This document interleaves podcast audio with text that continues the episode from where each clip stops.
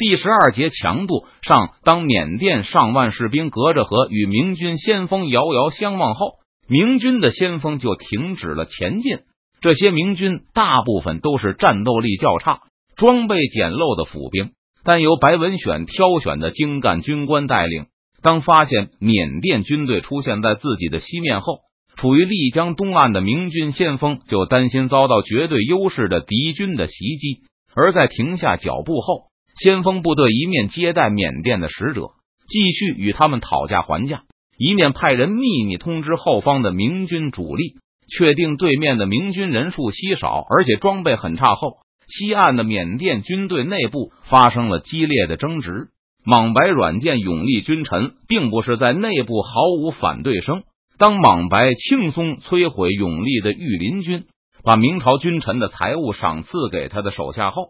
反对声就削弱了下去。拿到好处的缅甸臣子纷纷称赞莽白英明神武，威风足以震慑中国朝廷。在一片歌功颂德声中，也有缅甸人担心云南明军会兴师问罪。不过，直到白文选出兵前，缅甸大部分官员依旧认为清军即将取得全面胜利。明军在清军的巨大军事压力下自顾不暇。根本无法派兵入侵缅甸，而通过检查缴获的明朝内阁文件，缅甸方面还发现明朝内部互相猜疑。看上去，无论是郑成功、奎东众将，还是川西邓明，都让永历内阁感到不安，并视为潜在的敌人。既然如此，缅甸方面就判断李定国的压力会更重，而缅甸更加不必担心残民的报复。而白文选对边境的攻击，无疑是给了缅甸政府当头一棒。听说明军居然入侵后，缅甸方面又担心起来。本来几乎消失不见的反对声又开始响起来，甚至有人主张把永历皇帝交还给明军。可莽白不能同意任何妥协的方案，因为这样会动摇他并不算高的威信。而且他还担心明军步步紧逼，如果把永历还给了明军。而明军继续要求归还御林军士兵以及明朝官兵的眷属乃至他们的财产怎么办？难道迫于明军的军事压力而要统统归还吗？这会让莽白威信扫地。所以缅甸方面最后决定坚持强硬 X 立场，集结军队增援巴莫。而这几天缅人又经历了大喜大悲的过山车。先是听说明军拿下边关后，就一个多月不曾继续进攻，而是明显心虚的试图用边境那些没有太大价值的关爱交换他们的皇帝。缅甸上下都认为他们已经彻底看穿了明军的虚实。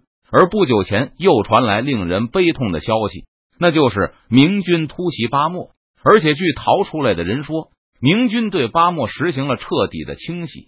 如果莽白的冒险导致缅甸国土沦丧，子民遭受蹂躏，那他威信仍然会受到沉重打击。现在缅甸军中就分成激进派和稳重派，前者认为明军实力有限，而且查明巴莫只是因为受到偷袭才迅速丢失，进攻巴莫的明军实力也不过二三千，应该就是面前的这支，所以应该迅速攻击明军。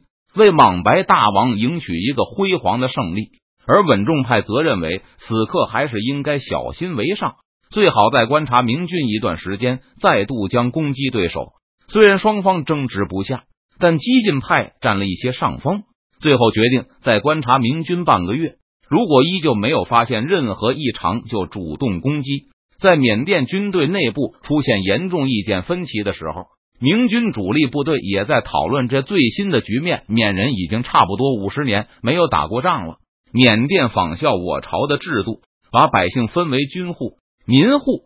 军户负责打仗，而民户负责徭役。明军并不认为缅甸军队会有多么强的战斗力，超过两代人没有见识过战争。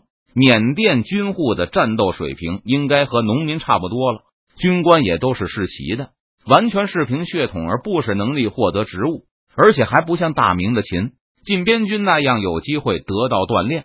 参与讨论的明军将官都乐观的估计，缅甸军队的战斗力大概和天启、崇祯年的山东、河南部队差不多。可缅人熟悉地理，整条江上有多少合适的渡口，能够多快的输送过大部队来？这些缅人要比我们清楚的多。白文选不愿意和缅甸人打一场拉锯战，在对方的领土上，若是陷入僵持局面，人生地不熟的明军就会处于很大的劣势。而且从巴莫到瓦城这么长的补给线，两万明军也不可能处处设防。因此，白文选的计划就是引诱缅人和明军决战，等打垮了缅人的主力部队后，明军就可以后顾无忧的全军南下。明军不畏惧正面决战。但却不能陷入一场旷日持久的消耗战，而发现缅军竟然在西岸行军后，白文选就担心他的诱敌战术失败了。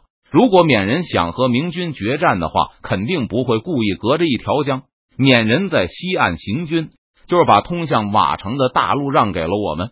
邓明点击着桌面上简陋的地图，这份军事地图看上去就简直就是一幅印象派作品。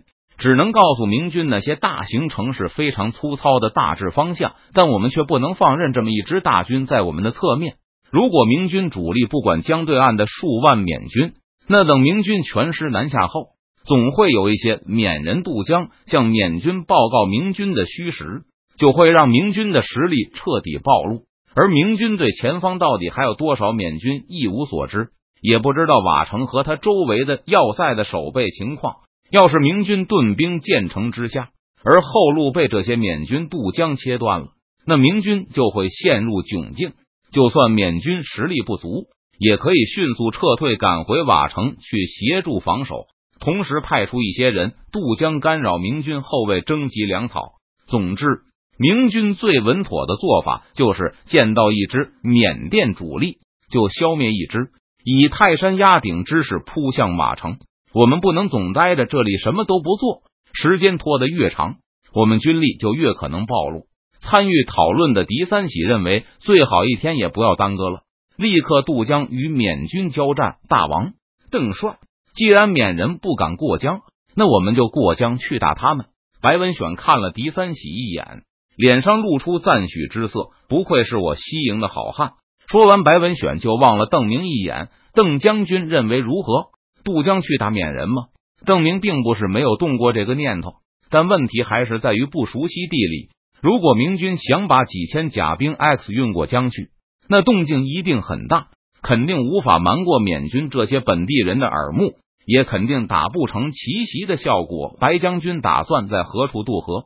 白文选点了点地图上缅军主力的位置，我们就当着他们的面渡江如何？正常情况下。强度首先要找一个风朝着下游吹的日子，然后从上游进行强度，以最大程度避免来自水上的威胁。缅甸的水师也称不上多强，因为丽江上从来没有对手，所以缅甸的水师也基本就是运输和装载用。这个只要注意一下，明军强渡江面应该不是大问题。接下来才是最危险的部分。根据前锋的报告。缅甸军队大概有三万左右，好像还有一些大象。就算缅军好几十年没打过仗了，但是半渡而击这么浅显的道理，肯定还是懂的。强度的正确顺序是先运一批步兵过去，建立初步的滩头阵地，然后是一批府兵开始构建和巩固第一批步兵占领的阵地，接着又是一批步兵。直到步兵占据了足够大的阵地，并且将其巩固后，骑兵才会开始大规模登陆，在滩头阵地上和步兵一起排好队形，然后开始正面交锋。在长江岸边和孙思克交锋时，邓明就是按照这个顺序一板一眼的进行的。不过那时明军有机动上的优势，清军也被拖得疲惫不堪，所以明军有充足的时间来登陆。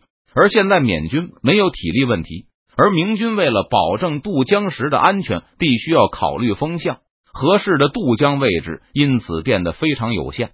除非对面的缅人军官都是白痴，否则他们一定会在明军渡江渡到一半的时候发起攻击，用少量步兵在滩头阵地上抵抗战象的冲锋。邓明对此可没有太大的信心。不过邓明知道，白文选既然这么说，那就一定会有下文。所以他就耐心的等待着，大家商议妥当，要再观察十五天。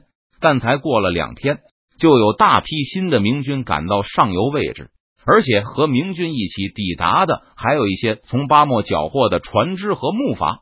看到明军的动向后，缅甸军队立刻判断出明军是想在上游位置尝试强度。见到赶来的明军，不但有骑兵，而且人数高达四五千后，缅军收起了一部分轻视心理，开始认真侦查，以防被明军打个措手不及。明军这么大模大样的出现在上游不远处，让缅军有些奇怪。虽说附近所有合适的渡口周围都有缅甸的本地耳目，不过缅甸军官觉得明军无论如何都应该尝试一下隐蔽渡江吧。当北风出现后，明军就急不可待的开始准备渡江。见状，缅甸的军官们几乎不能相信自己的眼睛。明军选择的渡江位置距离缅甸的主力大营也就几里的位置。还选择了一个空旷的地形，这非常有利于缅甸兵力的展开。贼子们根本不会打仗，缅甸军官几乎都立刻得出了这个结论。他们马上调动部队前去应战，将领们更让战象部队做好准备。一旦明军有数千人渡过丽江，一百头战象就会掩护着步兵发起冲锋，把不知死活的入侵者统统歼灭在河岸上。